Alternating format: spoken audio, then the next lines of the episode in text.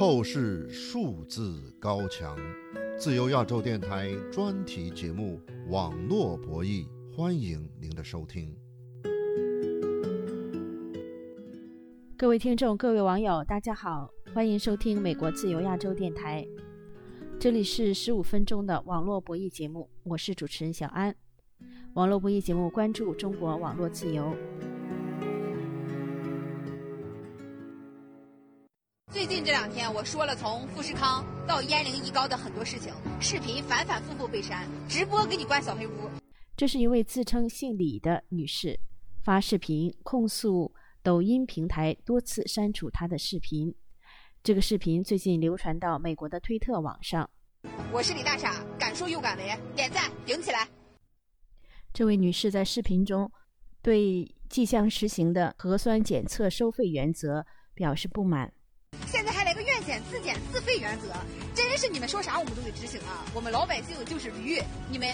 一甩鞭子我们就得干活，是这意思吧？要钱你怪有能耐的，富士康走了，回家的孩子怎么没人管？最近在中国网络平台和社媒上，除了郑州富士康工厂疫情之外，甘肃兰州十一月一号一位三岁男孩死亡，广州一位急性心脏疾病患者在做手术前。需要核酸检测，等待健康码变绿，这些新闻都成为中国舆论管控的敏感话题。相关文章在网络和社媒上被删、被屏蔽。今天的网络不易节目里，我们请跟踪中国网络和言论自由状况的美国推特账号“中国文字狱事件盘点”的创办人王先生进行分析点评。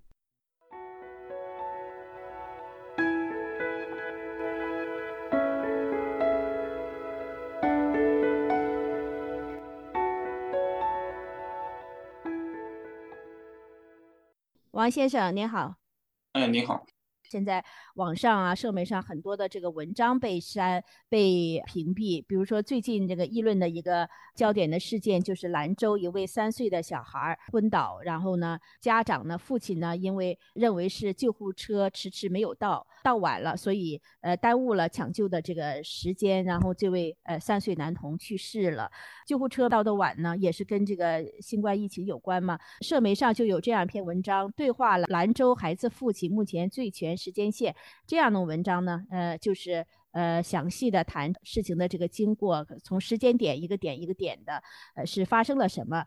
这样的文章在社媒上就被删了，民众再也看不到了。这个您觉着呃为什么呢？意味着什么呢？因为这件事件毫无疑问对政府来说是一个负面事件，他确实不想让过多的民众来关注到这个事件，他就是想让这个事件的那个热度慢慢消失嘛。所以说，任何的跟踪报道都一律被封杀。这个其实以前的先例很多了，呃，很多出了一些敏感事件、负面事件，他就直接把那个相关的讨论直接给封杀了。这最多关于事件可能就有官媒报道的一篇或者两篇通稿报道，然后呃，相关的跟进报道。或者说民间的自媒体，或者是网友的那个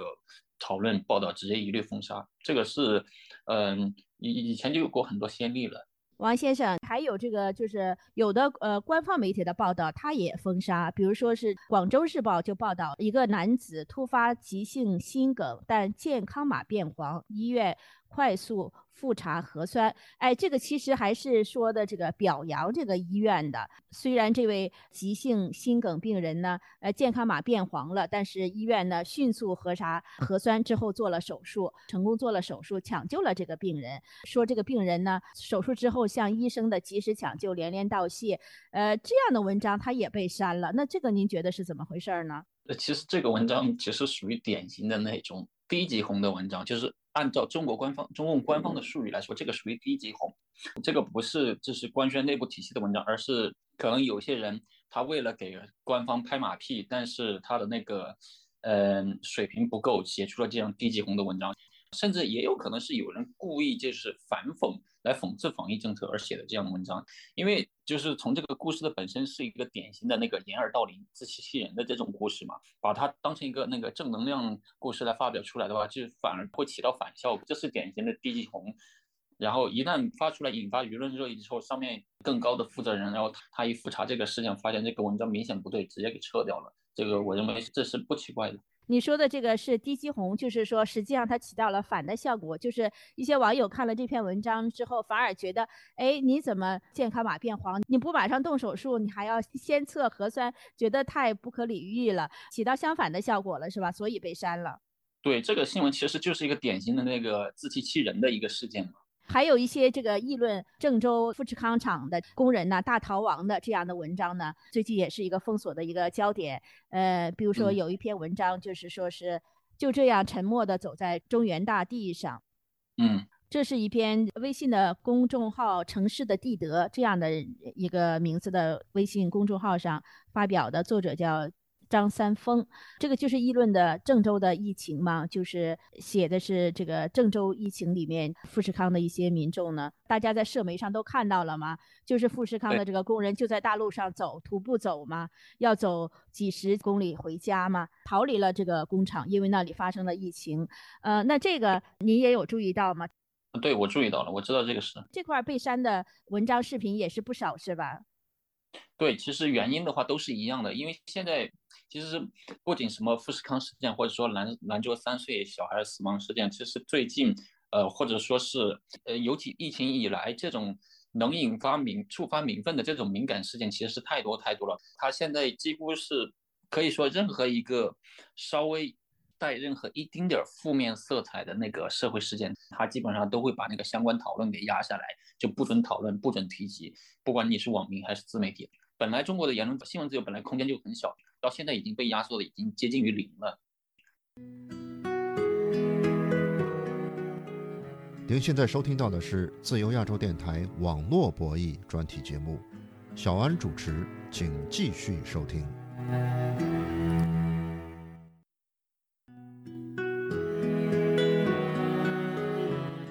听众朋友，上一期的网络博弈节目里，我们关注了最近因为谈论疫情或者是防控措施。被中国警方惩戒的一些网友的情况，美国推特账号“中国文字狱事件盘点”的创办人王先生为大家介绍了他跟踪到的这方面的数十个典型案例。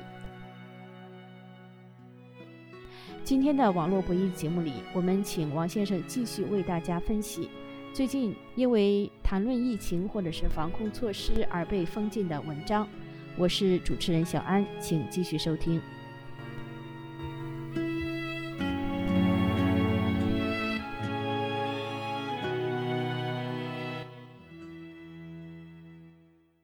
王先生，那么这个就是您统计的这个中国文字狱事件，这里面，呃，十月份也就有几例啊，在西宁因为随便说说疫情而被惩处的，呃，被警方公布，还被警方发公告，然后是惩处的这样的人。那这个网络上也有文章是谈西宁问题的，也是被删帖、被删文啊、被封杀这样的文章。这篇文章公共号是林中木白，名字就是再说几句西宁。也是像西宁啊、青海呀、西藏啊这些地方的疫情，外界了解的比较少，因为不像上海呀，包括像郑州啊、北京啊、深圳呐这些大城市呢，外面了解的比较多。呃，这篇文章呢是谈这个西宁的疫情，也是谈当地的这个次生灾害，说是现在的西宁人呢，就像被裹着的黑布，任由驱赶，不能具体的思想的群体一般。他说这种苦呢，呃，是特别的，呃，让人难以接受。他也具体谈到了有些人拉到方舱啊，也是反映他这个防疫中国这个清零政策的这个次生灾害。对对，很显然的。他的这些文章里还举了一些有的网友呢在微信呢发的一些帖子，比如说本人被封在南小区，所有路口都被封死了；还有的就是铺在地上过，就在地上过夜的，饿肚子的。呃，你看现在从十一月初啊，突然这个国务院呢开始有一点新的这个防疫的这个论调了，批评过度防疫，要求各地整改，不能够过度防疫，不能随意限制人的出行，不能够随意扩大这个风险地区，随意限制来自低风险区的人员走动什么的。王先生，那这个呃以后这个过度防疫是不是要减少了？我认为，其实从我个人的观点看来，我认为这个可能性不太大。他这个国务院出来这个发出了这个，它最大的影响可能就是地方政府他会把那个过度防疫或者说一些防疫，它做得更隐蔽了一点。其实很多地方政府他们现在也已经开始已已经学会了如何隐蔽的过度防疫了。就是怎么说，他们的防疫他们不通知，他们不会在官方层面，不会在新闻媒体或者官方网站上通知，他们那个封城命令通过口头逐级向下传达，就是说他做了什么事，你外界就是当地人每个人都知道，但是你拿拿不出任何证据来那种。现在已经有很多地区实行了这种，就是不通知是封城了，就是他封了，他就直接封了，他不通过官方渠道通知你。如果一个外界的人，或者说是有你想调查什么的话，你从公开的网络上公开信息渠道，你看不到那个地方封城的。在社媒上可以看到是吧？这就是一些社媒上传出来这偶尔传出这些帖子，呃，可以看到。对，其实也如果我没记错的话，郑州应该是也是一个这样的例子。其实，在郑州之前就有了，就很多地区。当然，我也是在社交媒体上看到的，就是有很多地区，呃，他封城，他就直接让嗯领导下了命令，他就让下层去执行。但所有的命令完全口头传达，就是不给出示任何纸质文件，也不会在什么呃官方网站或者新闻媒体上通报。这样的话，他那个你从新闻媒体上看到，呃，外界还完全正常，你只能看到当地有人在社媒上讨论。但是社媒上讨论，他只要把那个话题稍微呃。审查一下，外界就更加不知道了。比如您刚刚说的那个郑州，您那儿看到是十月十七号封城，但是如果说您去社交媒体上搜一下的话，你会发现在那之前就很多郑州人在抱怨了，说明明官方文件说的没有封城，凭什么把我们封在家里面，偷偷的封嘛？他不给你报道，他偷偷的封，除非是就说习近平或者说习近平周围的那个人出一个文件说。直接取消动态清零的话，否则你你像国务院说这个批评过度防疫，我认为是不会有任何实质的改善效果。除非是他真的把动态清零这个效果给取消了，或者说是他不取消，但是他出另一份文件来把这个动态清零的这个含义给它修改掉，那么才能真正的把这个防疫模式给终结。所以说，在我看来，国务院的这个动作其实对这个防疫的形势起不到任何实质的缓解作用。对这个网民来议论、来呃诉苦、发怨言的这个空间也不会有任何的改善，是吧？对，我的观点是这样的。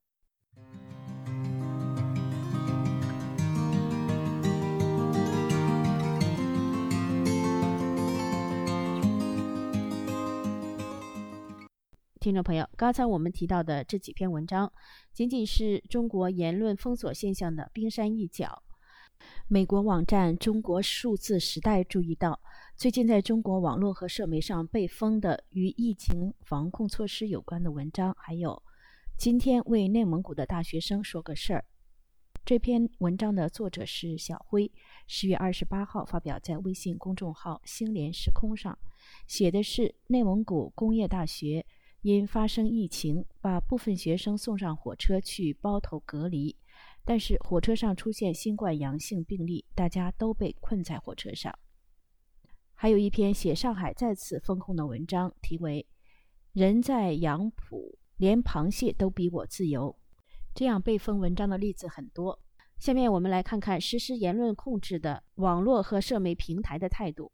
点击美国网站《中国数字时代》提供的“就这样沉默地走在中原大地上”这篇文章的。微信公众平台链接显示，此内容暂时无法查看。点击“再说几句西宁”这篇文章的微信公众平台的链接，显示是由用户投诉并经平台审核，此内容因违规无法查看。点击“对话兰州孩子父亲目前最全时间线”这篇文章的微信公众号的发表链接，显示此文章已被作者删除。中国社媒上有些文章是在发表后引起舆论的关注，作者受到特殊的压力之后自己删除的。点击搜狐新闻网页上的广州日报记者所写的有关一男子突发急性心梗健康码变绿后成功做了手术这篇文章的链接，则显示文章不见了。可见这些文章的内容已经不再对中国的老百姓开放。这些文章的一个共同的特点就是，他们详尽地描述了中国新冠疫情管控措施所带来的许多次生灾害，一些细节令人感到绝望，令人感到匪夷所思。